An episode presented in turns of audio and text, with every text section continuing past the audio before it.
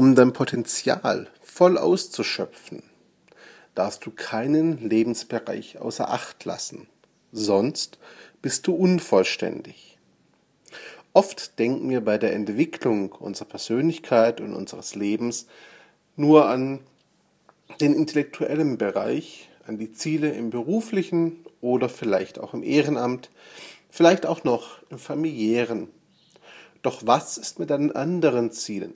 Deinen kreativen Zielen, deinen körperlichen und sportlichen Zielen, deinen finanziellen Zielen. Was ist mit deiner eigenen Entwicklung, die unabhängig ist von all den anderen Menschen und Dingen in deinem Leben? All diese Lebensbereiche gehören auch dazu, wenn du dein Potenzial voll ausschöpfen möchtest.